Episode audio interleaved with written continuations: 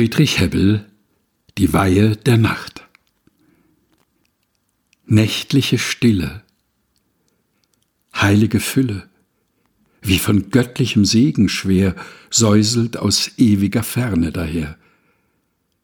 Was da lebte, wie aus engem Kreise auf ins Weitste strebte, sanft und leise sank es in sich selbst zurück und quillt auf in unbewusstem Glück und von allen Sternen nieder strömt ein wunderbarer Segen, dass die müden Kräfte wieder sich in neuer Frische regen, und aus seinen Finsternissen tritt der Herr, soweit er kann, und die Fäden, die zerrissen, knüpft er alle wieder an.